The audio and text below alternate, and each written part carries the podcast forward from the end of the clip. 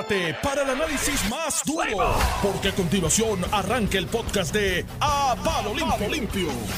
A palo limpio, estamos aquí, estamos aquí, estamos felices, bendecidos, saludables, vivos y despiertos. Qué bueno estar despierto, ¿verdad? A ustedes no les tocó bizcocho, ¿verdad? No, pero vi, la- vi, el- vi las migajas ahí.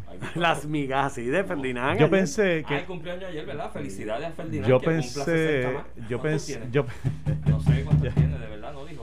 yo pensé que nadie había celebrado más su cumpleaños que Normando Valentín. ¿Tú te acuerdas cuando Normando Valentín cumplió?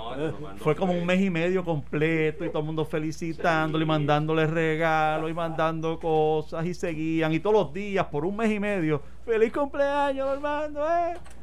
Oye, pues el Ferdinand por todo lo alto, mi pana, tiene un bizcocho ahí de tres pares, De tres pisos. eh, de tres pisos. Aquello la fue... esposa fue, ¿no? La que... Me dicen que sí, que la esposa lo agasajó. Pero él cometió el error de que lo sopló. ¿Y qué pasó? No se puede soplar. No. Porque Tú te comes un bizcocho que haya soplado Ferdinand Pérez ahora. Digo, cualquiera, que haya soplado cualquiera. Para las velas. Bueno, pero uno le quita el frosting. No, no, no. Ay, María, la verdad que tú eres tan mal ver. pensado por el COVID.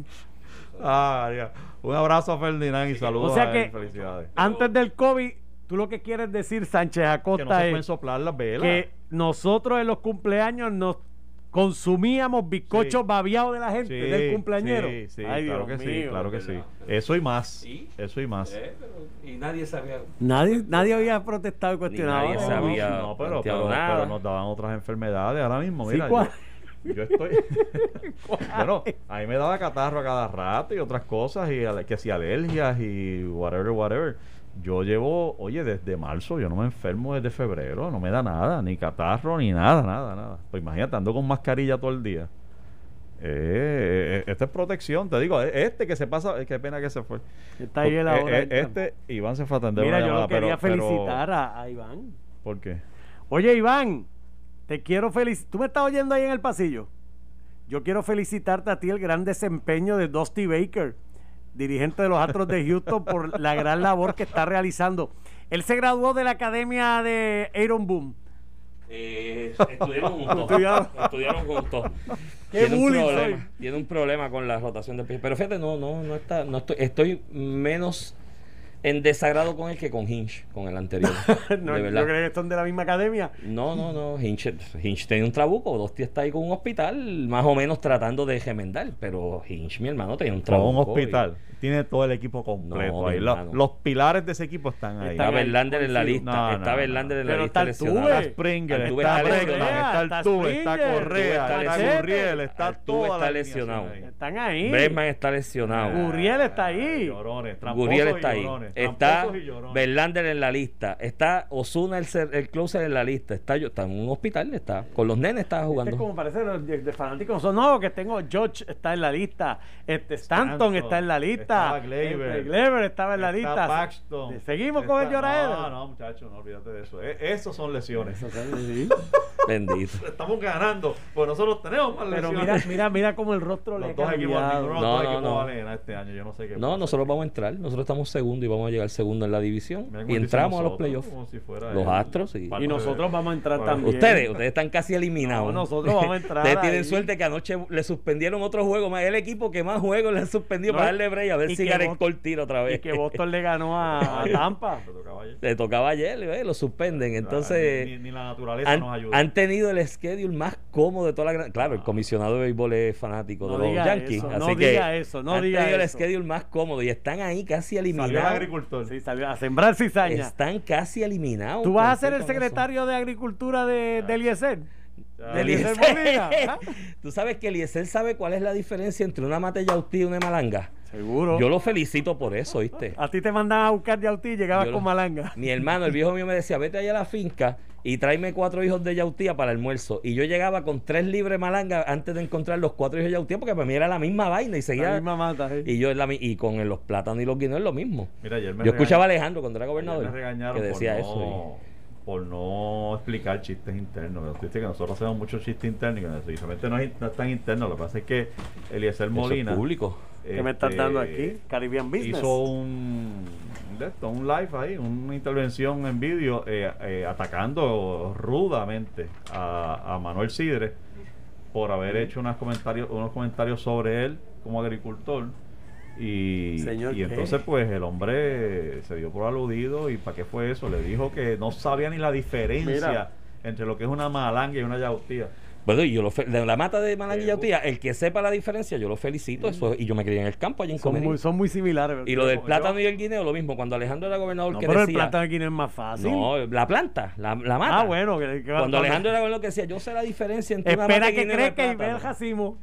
Sí, pero eso, pero y antes de eso. Mira, le estoy entregando el Caribbean Business al señor Sánchez Acosta sin miedo. Sin miedo. Sin miedo, Sánchez Acosta. Está bien. ¿El tuyo qué dice? No, el mío dice, Dice... dice Noti 1630 Normando Valentín. Ah, el tuyo dice sin miedo. Sí, él, él- él dice- Te cambiaste ya el programa. A palo limpio. Mira, ¿No te ha llegado el memo? van a votar a Carmelo y tú te quedas. Ah, La combinación de Telemundo va para el 9. ¿No te ha llegado el Ah, memo? que cizañeros somos nosotros. Esto no se hace. ¿Cómo Mira, hacemos la A mí cizaña? no me cantan cumpleaños aquí ni nada. Oye, pero qué cuestión, mano. Mira, tú cumples hacer- 60 el año que viene, ¿verdad? estoy- Yo voy a- en cinco años yo celebro los 55 y los invito a esa. Oye, Normando, pero tu cumpleaños de 50 años, como dice Joey, duró un mes y medio y fue un party. Sí, mano, fue una un cosa, party, una ¿verdad? cosa brutal. Tú sabes que yo cumplo 50 el mes que viene y pensaba hacer algo parecido a lo tuyo, pero con el COVID no puedo ahora. Yo llegué al punto. Yo iba a llevar payasos, entretenimientos para él y para ella, un burrito. Yo siempre quería tener un burrito a en, mí en- en un llegó un cumpleaños Burrito, mío. un cumpleaños. Sí, y, y nunca se me dio de nene. Y yo quería poner un burrito de verdad vivo. Iba a ¿no? decir Pero algo, vivo. pero me voy- Pero a se- A mí llegó el momento que me molestaba el cumpleaños de Normando. La No. gente me decía, mira, mándale felicidades. Un mes después, mándale felicidades a Normando. Mire, no, no, no me venga a mí con felicidades a Normando. Eso pasó ya. No, y yo decía, yo voy a estar allí con Normando en la emisora, tiene que ser, yo tiene que estar arrastrado todos los días borracho así por las cunetas con Normando. Yo lo he visto bebiendo, no me cuque. Cuidado. Mira, este, vamos, vamos a hablar, vamos a lo que vinimos. Oye, ¿verdad? Dejen- Normando, Normando es- esa, Normando es un cizañero. Dicen que soy yo. Normando está en el ADD hoy. Mira, hay orden ejecutiva nueva. Sí. Cojan seriedad ustedes. Hay orden. Te, te veo luego, Normando. Suave por ahí. Eh, hay orden ejecutiva nueva. ¿Te gusta? ¿Tú qué te pasas quejándote de todo Sí. lo que hace la gobernadora? Sí, me gusta. ¿Cuál es tu parte favorita? Y creo que debe, que eso, bueno, eh, mi parte favorita es que no había razón de ser para que se restringieran esas actividades que se le está dando apertura en este momento. Creo que lo de eliminar el lockdown de los domingos también es adecuado, porque qué diferencia creaba si era sábado o domingo, no Mira, hay una data que Abrieron los domingo. domingos. Ya eso es positivo. Por eso. Se mantiene el toque de queda de 10 de la noche a 5 a.m. Aumenta la ocupación de los restaurantes y comercios de 25 a 50%. Esa Eso es razonable. Eh, abren los cines, autorizan la, la apertura de cines, gimnasios, casinos, 25%. Te salvaste, gimnasio abierto. Ahora sí que te vas a poner Y fuerte casino, y casino también. Pero tú no juegas. ¿Cómo? Tú no juegas. Cuando tiene una Gimnasio, pesetita. no, gimnasio. Yo cuando vi gimnasio, yo dije, pensé en ti. Sí, no, no, yo voy el lunes. no, el lunes. tú duermes en los Pero hay un problema con el gimnasio. Que el toque de queda es Está de cerrado 10 cuando a. Exacto. El, el toque de queda es de 10 a 5. Entonces el gimnasio no puede abrir a las 5. Tendría que abrir a las 6. Entonces ya eso le descuadra el día a un montón de gente. Pero bueno, Pero porque tiene que abrir a las 6. porque los empleados que van a abrir el gimnasio, a Ah, lo lo que, que se llegan, trasladan todo de fuera del toque de queda, le cogen las 6 de la mañana y eso le descuadra. Ah, te chavo, te descuadró. Sí, tu- no, a mí porque yo, pues yo quería ir a las 5 y media. Entonces ahora pues es un lío, pero nada, algo inventaré. Cerra- eh, cerrado, chinchorro, barra y discoteca. Eso tiene un problema. Bueno, discoteca y barras razonable que estén cerradas. Y, te- y esto yo te lo he dicho aquí, yo estoy en contra de las restricciones muy extremas, pero barras y discotecas sumamente razonable el cierre. Chinchorro tienes un problema con la definición de chinchorro. ¿Qué es un chinchorro? Sí. Porque Pero tú no sabes lo que es un chinchorro. Tú sabes lo que Todos sabemos lo que es un chinchorro. no, porque para mí puede ser un chinchorro, pero para el dueño es un restaurante de comida criolla. Uh. Ah, y eso que era un problema en el operador. ¿Tú sabes lo que es el operador de chi- Chinchorro es medio despectivo. Sí, es medio despectivo. Se empezó a usar chinchorro como que ese es como que un cuchifrito? Era un cuchifrito, cuchifrito antes, ahora es un chinchorro. chinchorrito ahí. Pero lo que pasa es que con el tiempo pues se adoptó casi culturalmente ya el chinchorro, a chinchorrear el domingo. y es Eh, como parte entonces de- no, no hay una definición de eso y eso crea un problema. ¿Tú sabes lo que es el operador deóntico en la ley penal?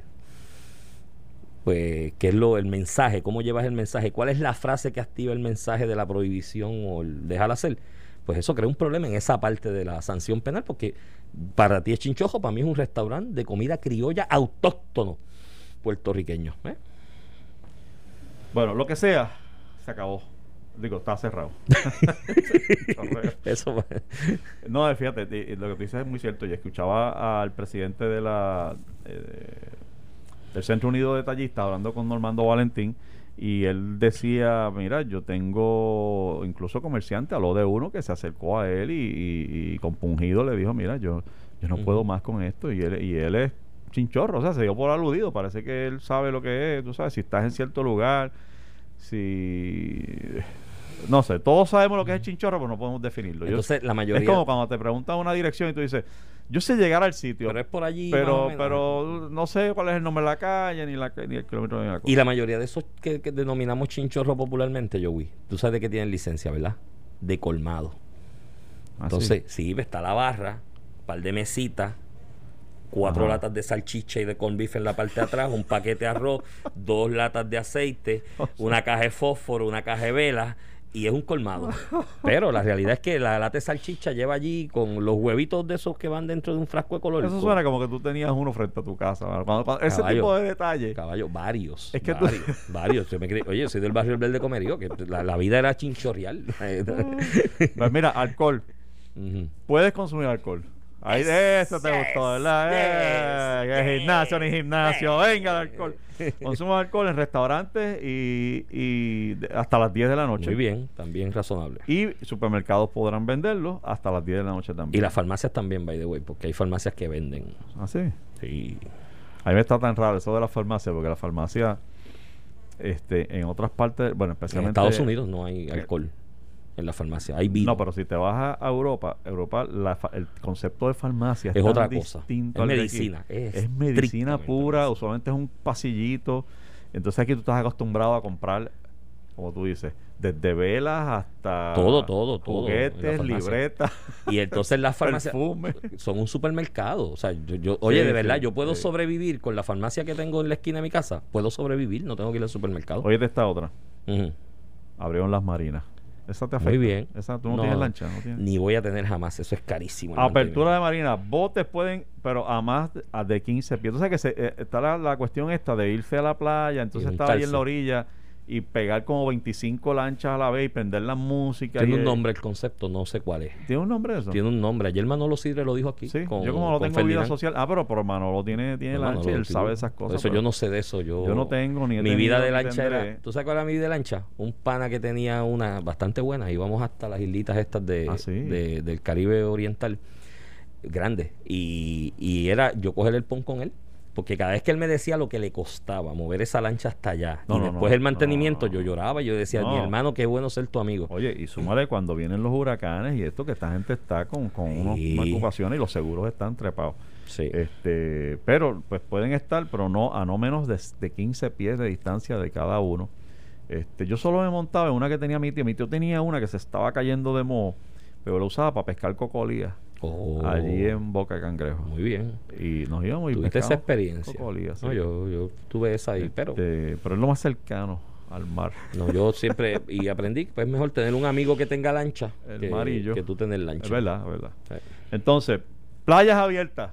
Muy bien. Ah, Eso es bueno para la salud, papá. respiras, caminas, el agua con salitre te ayuda a despejar los bronquios. Muy bien, muy bien. Pero Eso una vez bien. estás en la arena, mascarilla. Muy bien, eso es razonable también. ¿Te Eso gusta no- esa? pues Oye, de verdad, me sorprendiste Sí, ahí. porque si yo a estaba esperando el, el argumento constitucional. No, no, no, no, porque no, en la arena, la, libertad. El la- problema de la, de la inconstitucionalidad viene en la irrazonabilidad de las medidas. Ese es razonable. Salí del agua, me gusta. puse la mascarilla para no afectar a los que están alrededor. Muy bien. Igual que el gimnasio con mascarilla. Ok. Entrenar.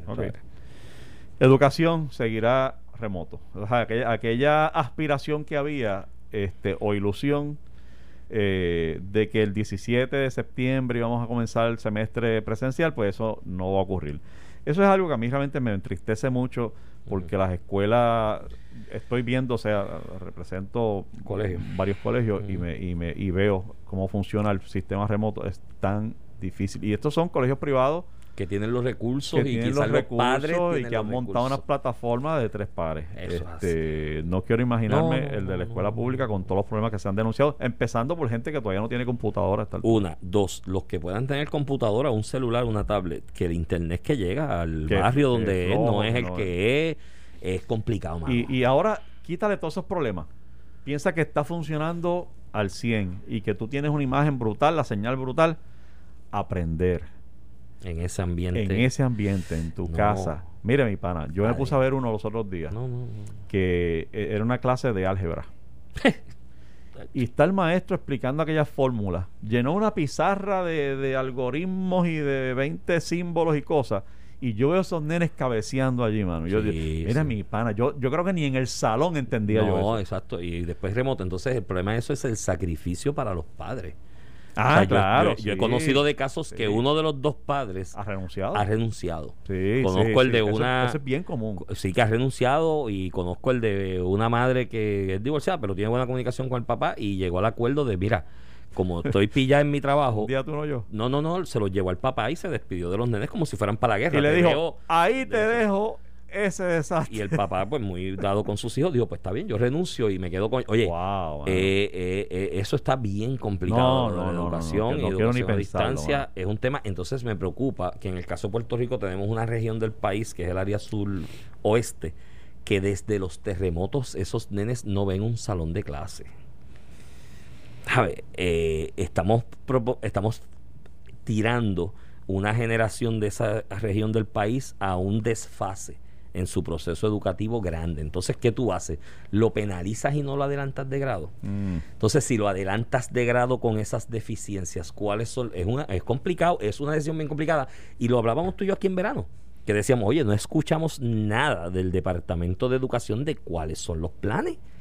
Y que, era, un- eh, era algo que había que sentarse a pensar con detenimiento y darle prioridad. Lo que pasa, Iván, es que aún, aún pensándolo, yo no, no veo no veo opción. O sea, la, la opción es el remoto sí, ahora sí, mismo. sí, sí, Este, coincido, coincido. Hay algunas ciudades, algunos países del mundo que me sorprendieron, me sorprendieron ayer diciéndome que, que, que ya estaban presencial. Mixto la mayoría, mixto. Después, sí, mixto, pero, pero, pero no sé, aquí no, no creo que aquí estemos preparados emocionalmente para eso y No. al extremo de que tienes personas que prefieren renunciar a su empleo, mano. Sí. Si esto se- eso se añade al número de personas, de- al número Desempleados. brutal de personas desempleadas porque sencillamente perdieron el empleo, su taller de trabajo. Ahora añádele a aquellos que lo hacen porque es que no pueden, no tienen otra forma de asegurar la educación de sus hijos.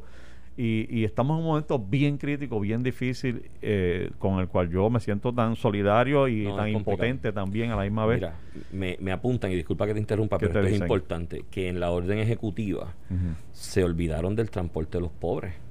Tren urbano, AMA, por ejemplo, algunas de las piscicorres que se restringieron en la anterior a pesar de que se veían, y hay personas hoy día que dependen de eso para moverse, para buscarse la vida y el sustento, Cierto. y o no pueden ir a buscárselo o, dependen de la buena voluntad que alguien le depone y eso hay que atenderlo. Así que yo sé que en Fortaleza nos oyen, quizás en el fin de semana se pueda hacer un ajuste en esos anuncios que se han hecho para proveerle esa transportación a, a un sector del país que es el más necesitado. Yo, fíjate, yo, yo creo que el, el- si bien esta, la pandemia ha provocado, y desde el terremoto, como tú decías ahorita, ha provocado unos problemas tan dramáticos y tan caóticos que nos tienen en una situación, tú sabes, mm, difícil. Eh, hay que buscar la forma de, de sacarle partido también, porque hay, áreas donde tú puedes crecer y mejorar. Y yo, eh, cuando hablo de educación, recuerdo, y los otros días lo escribí en las redes, este no hay tanto que hacer en las escuelas ahora que están vacías.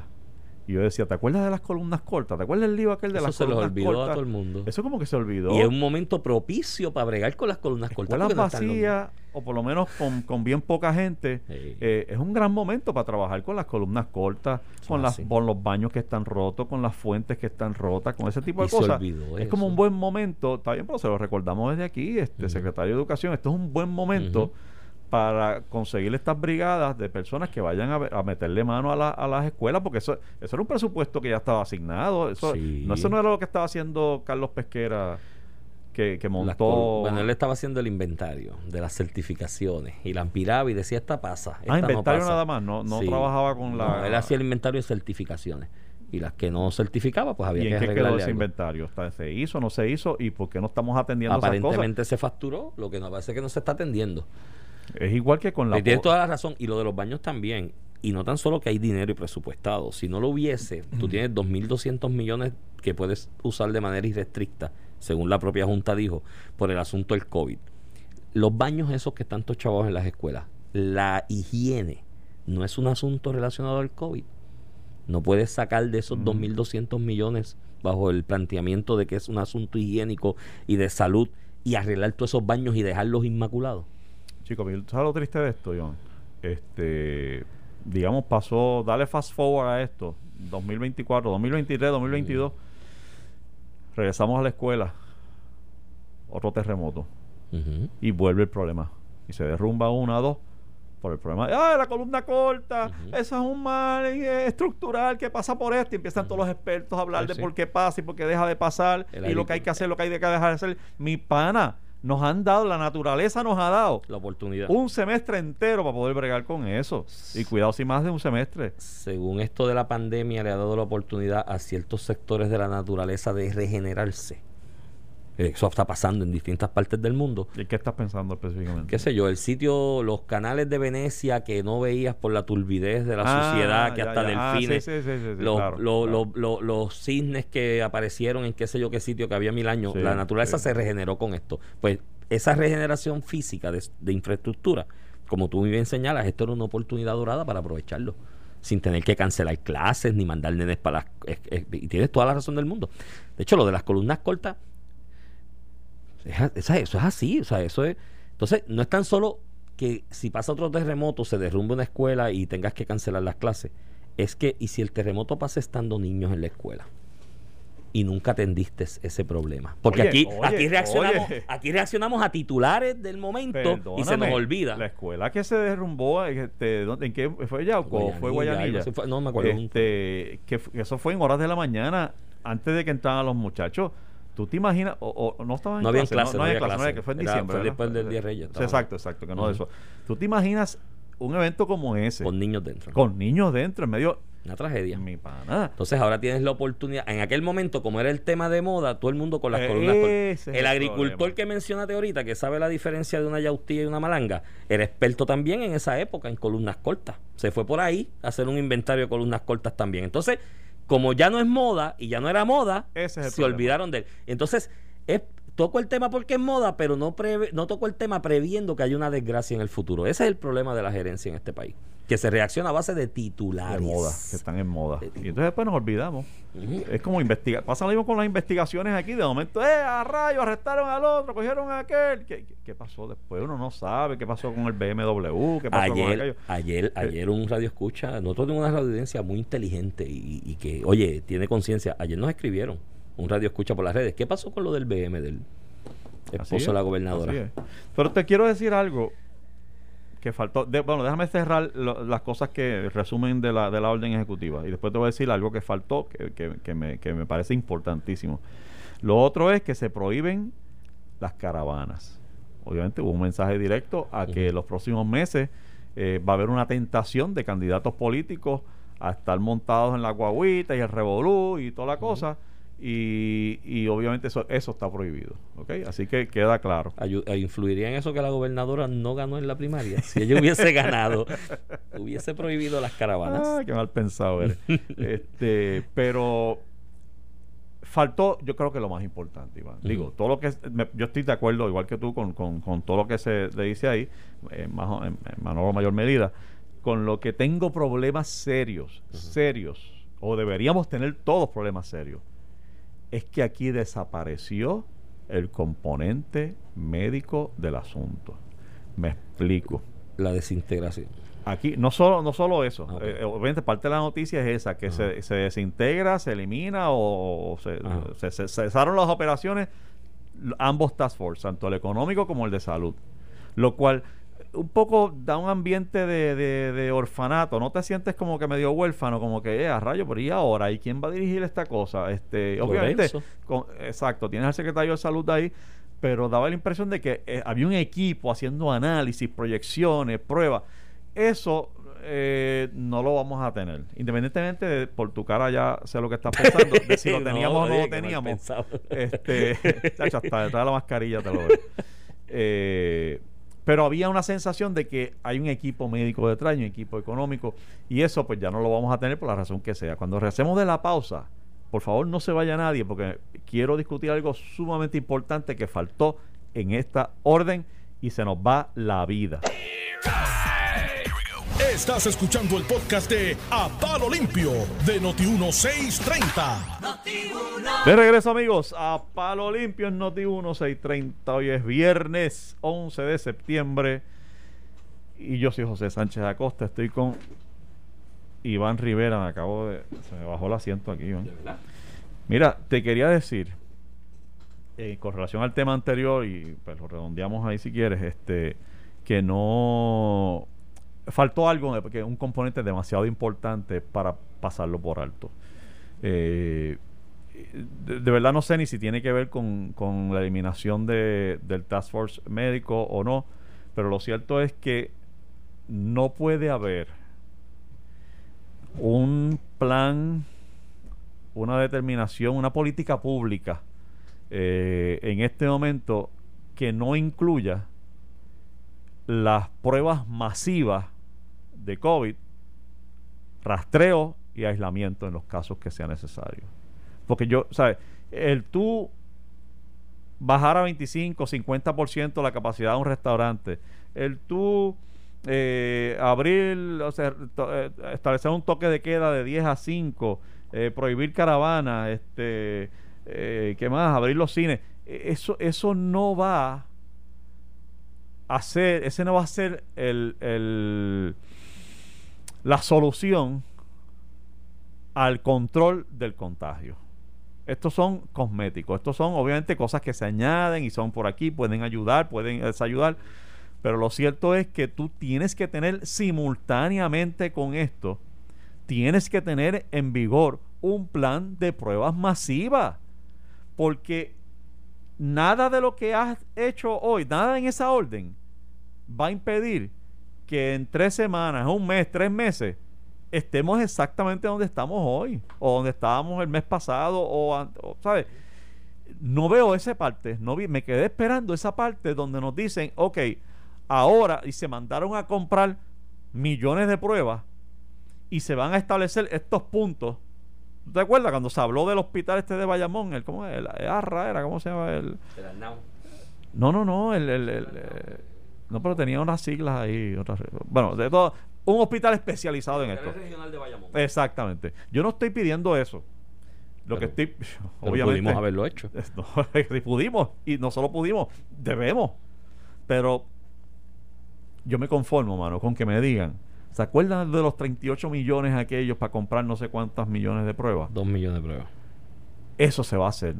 Y conseguimos un suplidor y se va a hacer esto. Porque yo estoy, oye, y yo he sido el primero que he levantado la bandera y he dicho, sé que no es fácil porque el mundo entero está solicitándolo, o sea, hay, una gran demanda. Pero ha bajado la demanda. Pero ha bajado la demanda y llevamos seis meses en esto. Entonces, ¿para cuándo? O sea, este, esto, o sea, solicita, por lo menos dime que lo solicitaste, dime que identificaste una fuente, dime que estamos corriendo en esa dirección. Oye, no- que no lo haya dicho no quiere decir que no vaya a ocurrir, no esté ocurriendo. Pero es tan importante que me parece que se, se debió mencionar. Porque entonces crea la presunción de que, de que, de que quizás no, de que quizás se olvidaron de esa parte de esto.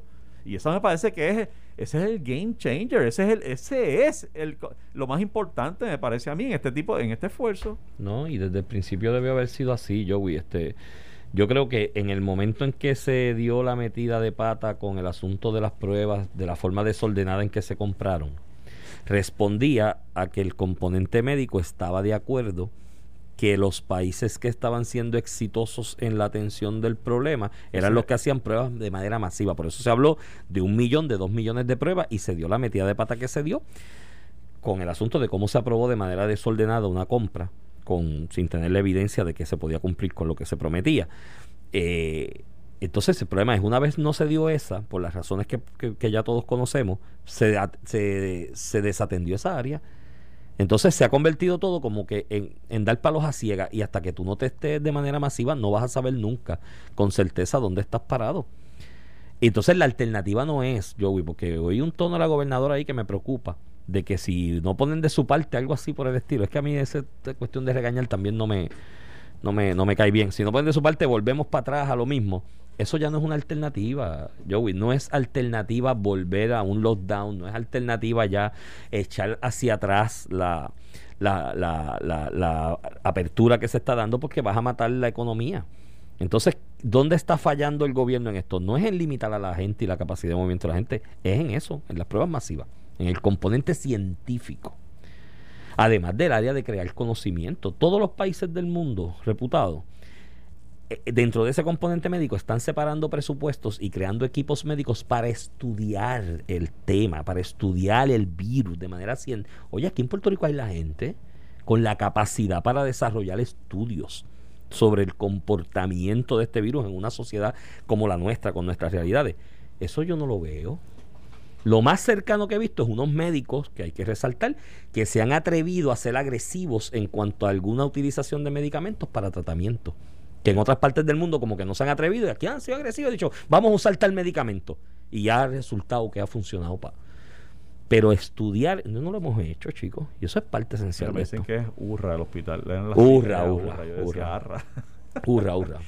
Pues que era el Hospital Regional de Bayamón y no lo hicimos. Exacto. Mira, hay un tema, Joey, que yo quiero eh, plantearte, a ver cómo tú lo reaccionas. He visto mucha reacción ayer con esta reapertura de como que se va a acabar el mundo y que esto lo que va a traer es muertes masivas. He visto esas reacciones en las redes. Sí, sí, ay, Dios mío, qué locura. Mira, si tú piensas que esta reapertura que se está dando te expone a mayor posibilidad de contagio de la que hay hoy día, ¿sabes cuál es la alternativa que tienes, verdad? Te puedes quedar en tu casita y haces la compra online con la aplicación, pides la comida online por la aplicación limitas o llegas al acuerdo con tu patrono que entiendas conveniente para que trabajes desde tu casa y no te expongas. Pero tampoco obligues a que el gobierno limite la capacidad productiva de otros. Si tú te sientes así, cuídate tú. No te metas a sitios que... Oye, tú sabes cuál es mi manera de pensar con todo esto de las restricciones. Yo llego a un sitio y, y me ha pasado, restaurante con terracita afuera y la vaina que es al aire libre. Lo veo muy ataponado de gente y tú sabes qué yo hago. No, ahí no voy. voy para casa, el mismo gimnasio. Cuando reabrieron, fui.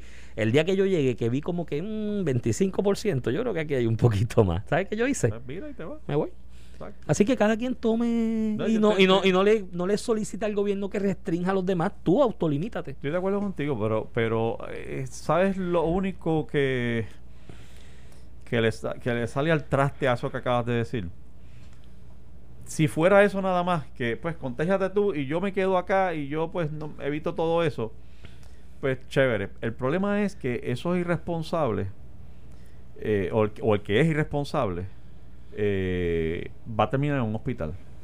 Y entonces, eh, mi preocupación es la disponibilidad de camas, de servicios médicos.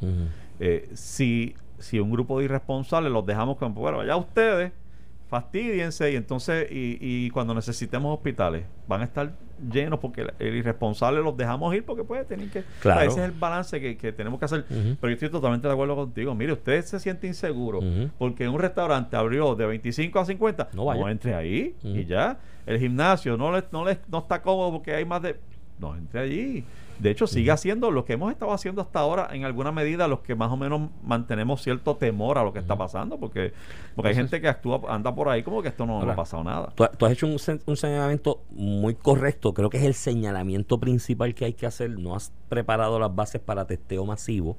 Mencionas lo de los hospitales ahora. La, no los hospitales, hay países que han atendido esto con carpas, montan carpas militares con sí. cabinas super. Aquí se hizo, aquí Mira, se hizo, de momento como que eso. nos olvidamos, no sé pues, qué pasó aunque no se hizo, nunca es tarde para coser haba.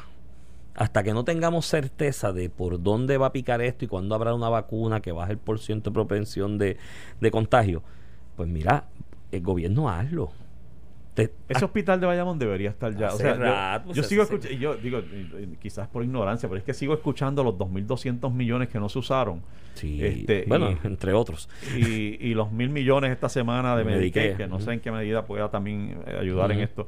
Pero, pero, pero vamos a hacerlo ya, porque es que de la mano de esta, ah, me acordé de la mano de, de, de, de Manolo.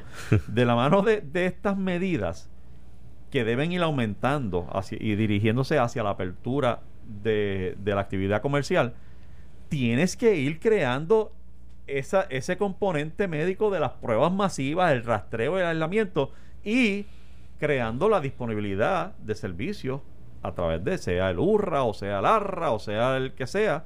este, Se habló del centro de convenciones. Esa es la parte que no está ocurriendo.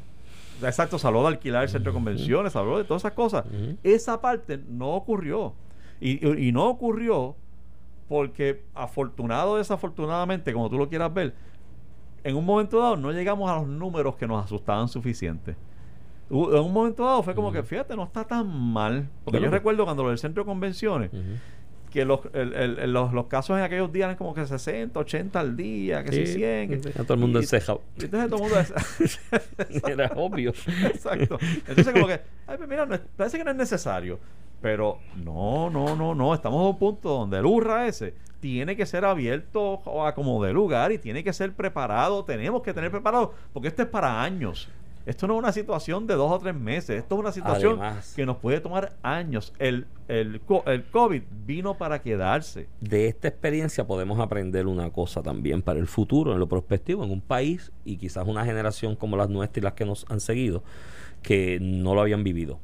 Es la posibilidad, en la, la globalización económica tiene dos retos grandes. Seguridad, por el terrorismo y cómo la gente se mueve del agua al agua distintamente y salud. Eso, desde que se habló de globalización económica al principio, los estudiosos del tema decían que la salud era un reto de la globalización económica y lo vimos ahora. El que se contagió allá en Wuhan arrancó y ha contagiado el mundo. Eso ya es un reto con el que tenemos que vivir en Puerto Rico, más aquí que viene gente de todas partes del mundo. Esa, esa preparación de ese hospital debería ser no tan solo para esto del COVID, por el tiempo que dure y lo que pueda durar, para otro posible virus en el futuro. Pero no es hacerlo y dejarlo allí para que le salga moho y hierba alrededor y nadie lo atienda. Mantener esa facilidad en óptimas condiciones, porque hoy es el COVID-19. Mañana puede ser otro virus. Además de que el COVID va a estar un buen rato aquí, hay que estar preparado. Esa parte, de verdad que debemos seguir empujándola. Pero mira, este, no quería que se nos fuera el tiempo sin mencionar que ayer le echaron 10 años, 10 años, 10 meses de prisión Ángel Figueroa. ¿Tú te acuerdas? ¿Sabes quién es Ángel Figueroa? Sí, el de la, super, de oficina esa de, la oficina esa de asuntos, eh, ¿cómo es? Intergubernamentales. Eh, la oficina esa donde, donde eh, se ha encontrado y se encontró y ya tres personas se declararon culpables y han, eh, han sido han recibido sentencia de cárcel por el, los, el, el fantasmeo en los contratos. Es decir, personas que no estaban rindiendo el trabajo, pero se les estaba pagando. Y había un esquema de fraude en la facturación, que fue el que metió preso a, los de las crepa maker allá en Humacao. Eh, y ahora al director, nada más y nada menos que el director de esa oficina. Es decir, el director de la Oficina de Asuntos Intergubernamentales, allí donde se ha empleado a Raimundo y a todo el mundo y se le ha dado contrato a medio mundo. Y, por, por gestiones que uno ni sabe qué es lo que están haciendo eh, es, que fue un invento del presidente del Senado, Tomás Rivera Chats.